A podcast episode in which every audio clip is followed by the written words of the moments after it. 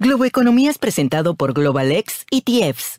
Un mundo de acceso en un ETF. Trascienda lo ordinario ingresando en globalxetfs.com barra world.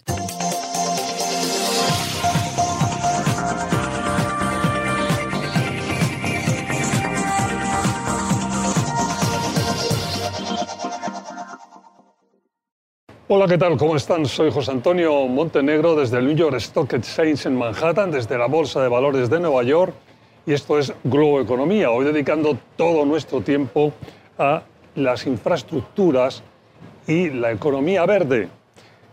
Bueno, eh, estamos eh, planificando, intentando planificar cada vez más el desarrollo dentro de un escenario sostenible, más humano, más saludable para la humanidad y de eso va a tratar el programa e, hoy, de cómo vamos hacia ese tipo de nueva realidad.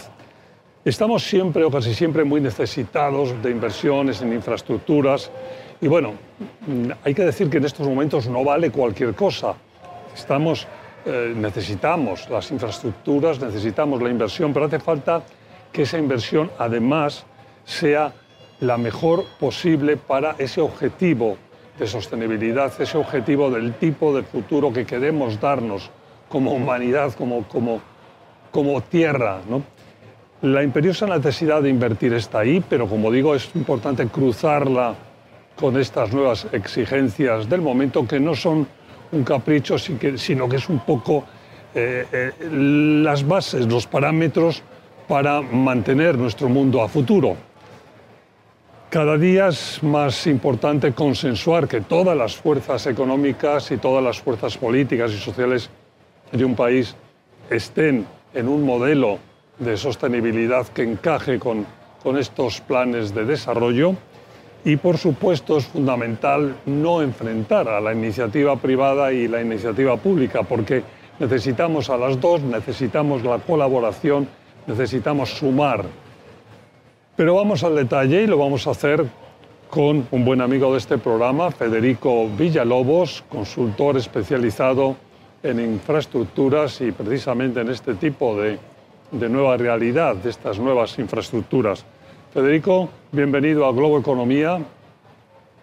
José Antonio, encantado de estar aquí y compartir un tema tan importante como este. Bueno, vamos a tenernos que ir a publicidad enseguida, pero antes de irnos te pediría que nos dieras un poco un avance y cuando estamos hablando de infraestructuras y de escenario, de entorno verde, ¿de qué estamos hablando? Estamos hablando de un nuevo paradigma en lo que es el desarrollo de infraestructura y más allá de infraestructura, de la provisión de servicios de infraestructura que nos permitan tener una mejor calidad de vida con servicios resilientes y que además sean accesibles para la mayor parte de la población. Es, es, entrar en un nuevo paradigma del desarrollo de infraestructura donde necesitaremos sin duda alguna la acción del sector público combinada con las inversiones del sector privado. Bueno, pues muchas gracias por este resumen tan conciso y tan al punto, porque tenemos que irnos a una pausa. Cuando volvamos, el desarrollo de todo este interesante tema. Sigan con nosotros Globo Economía desde la Bolsa de Valores de Nueva York, el New York Stock Exchange en Manhattan.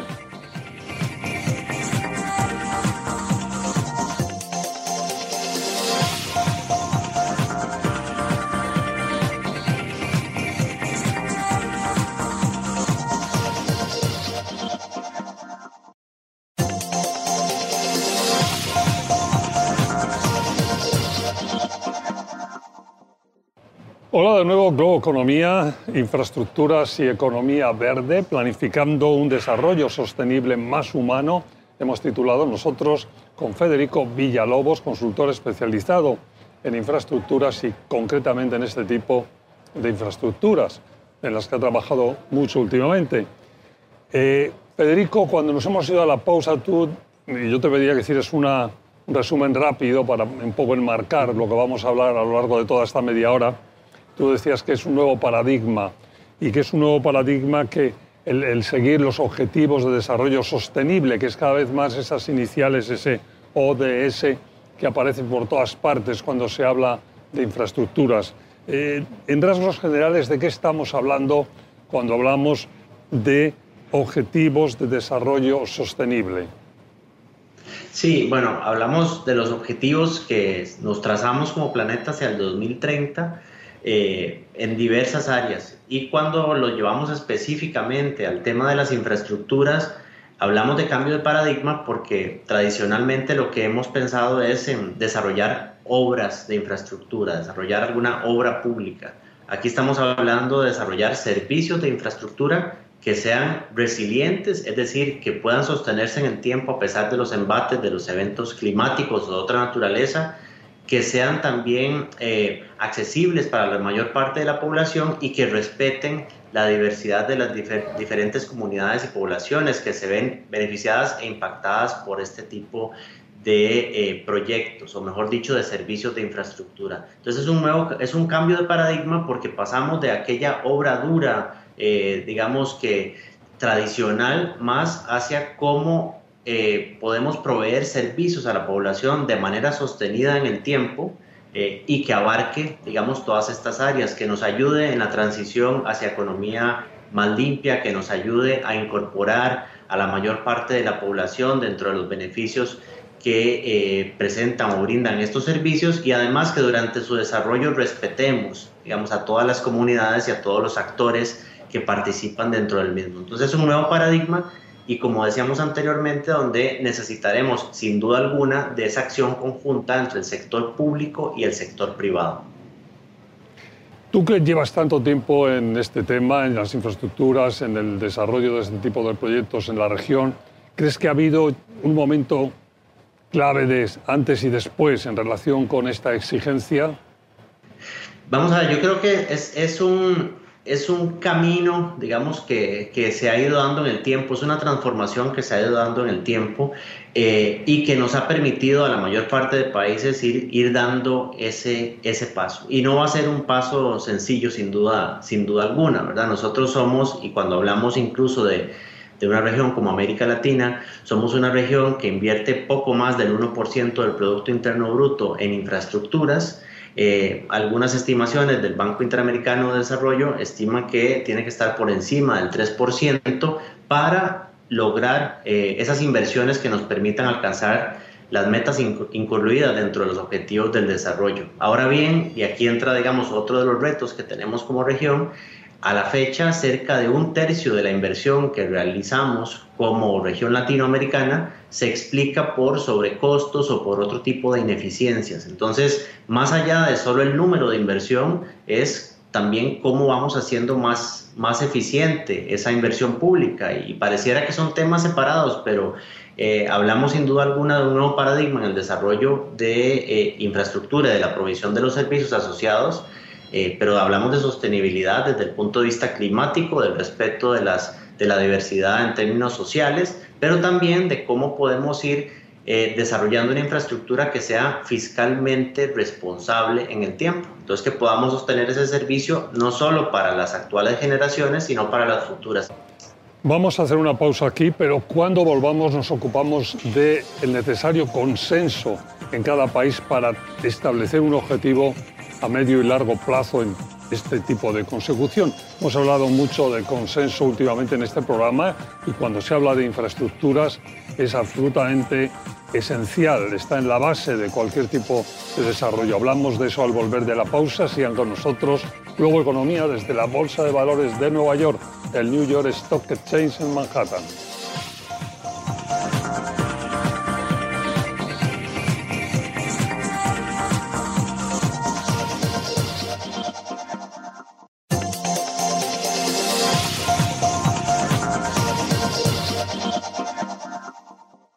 Estamos de vuelta Globo Economía, Infraestructuras y Economía Verde con Federico Villalobos, consultor especializado en infraestructuras. Y en este bloque decíamos la imprescindible o el imprescindible consenso al que debe llegarse en cada país entre las fuerzas económicas, sociales, políticas. Eh, tú siempre insistes en que no es un tema de una, de una legislatura, de una, que es un tema siempre a largo plazo. Y si, si es un tema a largo plazo, el consenso de a dónde vamos, dónde queremos llegar entre todos, aunque no nos pongamos al 100% de acuerdo, es como fundamental. Es así, ¿no, ¿No Federico? Sin duda alguna, y como hemos mencionado, esto es un tema que debe ir más allá de ideologías, de colores eh, políticos, de cualquier, eh, digamos, preferencia que uno tenga en ese aspecto, porque hablamos de proyectos que requieren de una política de Estado, son proyectos que eh, desde su concepción o desde su primera idea hasta que se materialicen tomarán varios años, casi siempre más que una administración. Entonces necesitamos tener la madurez de saber que habrá eh, administraciones que iniciarán la preparación de un proyecto, otras que lo inaugurarán y otras posteriormente que tendrán que gestionarlo y mantenerlo. Y adicionalmente, es importante considerar que cuando hablamos de financiamiento y fondeo de proyectos de infraestructura, necesitamos hacer lo que yo llamo un zoom out. Es decir, no solo eh, pensar en ese proyecto como tal y cómo conseguimos los recursos para su desarrollo, sino, bueno, ¿Qué pasa al yo incorporar recursos en ese proyecto? ¿Cuál otro estoy dejando desatendido? Entonces necesitamos tener una visión amplia de país y cuidado no de región cuando damos un paso más allá, pero sí tener esa madurez de saber que a las administraciones no se les debe evaluar exclusivamente por cuánto inauguran o por cuántos proyectos construyen, sino dentro de lo que hemos hablado hoy de objetivos del desarrollo, en cuál es la calidad de los servicios brindados y qué pasos se están dando más allá de esa visión de cuatro, cinco, seis años que dure la administración de turno. Es cómo podemos ir viendo más allá, sobre todo pensando en las futuras generaciones y, como decíamos, esa sostenibilidad fiscal en el desarrollo de proyectos. Quienes estáis en estos temas ahora mismo, eh, insistís siempre en una palabra en concreto que decís que hay que un concepto que me gustaría que un poco desarrollaras, que es el de movilización. Decís que hay que, uh, bueno, hay que estar repetido por todos los papeles vuestros, ¿no? El, concepto de, movilización en esta dirección. Explica un poco en qué consiste o qué, qué veis detrás de ese concepto. Sí, vamos a ver, el concepto de movilización de recursos es, es uno, y ahora que decíamos la frase, se repite también para la banca multilateral de desarrollo, que es un nuevo paradigma, ¿verdad? Anteriormente pensábamos más en esa operación tradicional donde un banco de desarrollo le presta a un gobierno y este desarrolla un proyecto. Ahora hablamos más de cuál puede ser la acción de esa banca multilateral de desarrollo para no solo movilizar recursos propios de su balance, sino cómo generar las condiciones para que el sector privado participe. De hecho, existe todo un consenso que podríamos llamar dentro de la banca multilateral de desarrollo a nivel internacional e incluido eh, actores como el Fondo Monetario Internacional que hablan de cómo movilizar recursos. Y aquí entra uno de los principios que eh, nace, digamos, de, unas líneas planteadas eh, inicialmente por el Banco Mundial que hablan de ese concepto de cascada. El concepto de cascada lo que nos dice es que las administraciones deberían ver cuál es la mejor forma para financiar un proyecto y intentar primero siempre, si lo puede financiar el sector privado, muy bien. Y si no, cuáles son las acciones que debería desarrollar el Estado conjunto con la Banca Multilateral de Desarrollo para generar las condiciones para que se dé esa inversión. Y ya como última instancia,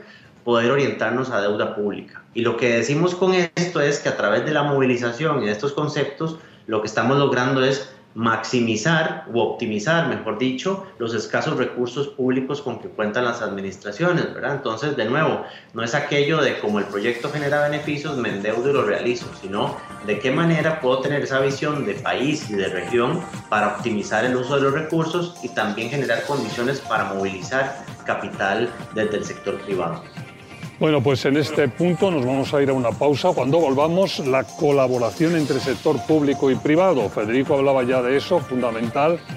Y vamos a profundizar en el último bloque de nuestro programa de Globo Economía desde la Bolsa de Valores de Nueva York. Sigan con nosotros.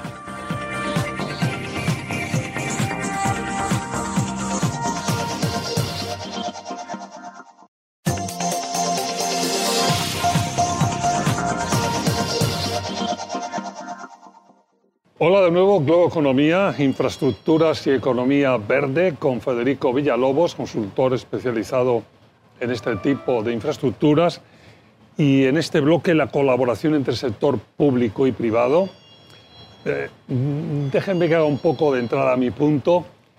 La experiencia internacional eh, evidencia que cuando existe colaboración entre la banca multilateral de desarrollo y ah, la, iniciativa privada, del tipo que sea en un país, los proyectos doblan prácticamente el tamaño de los mismos, la financiación disponible.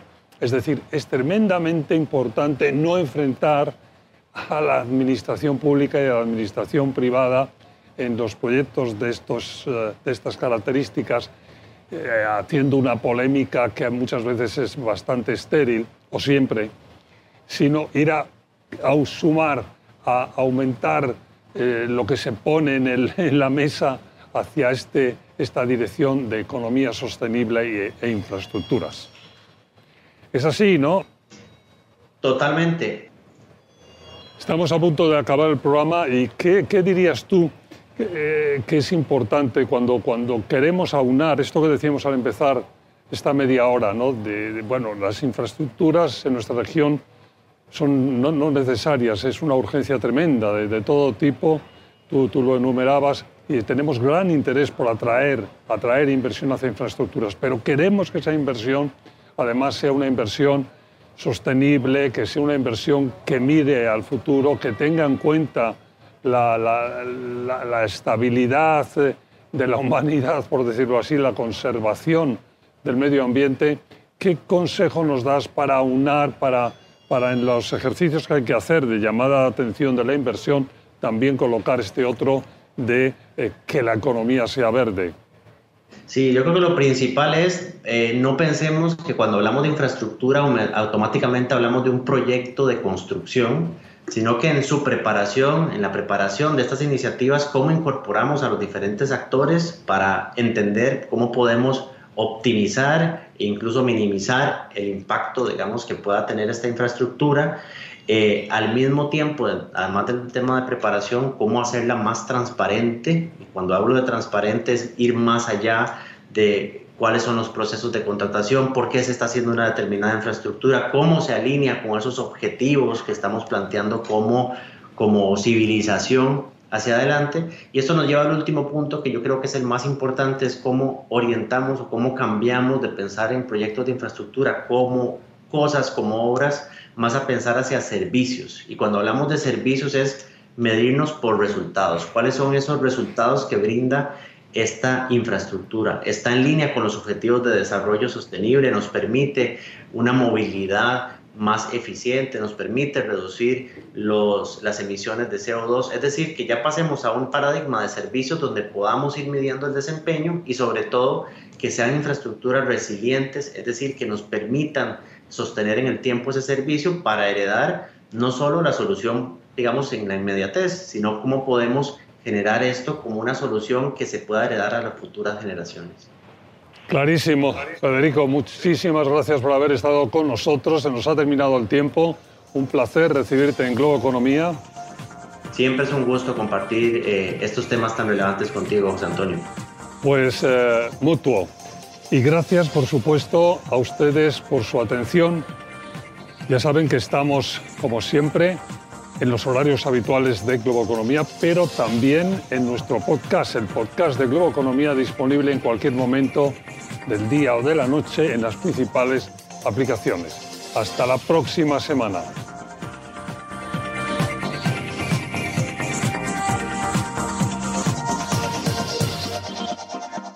Globo Economía fue presentado por Global X ETFs, un mundo de disrupción en un ETF Trascienda lo ordinario ingresando en globalexitfs.com barra world.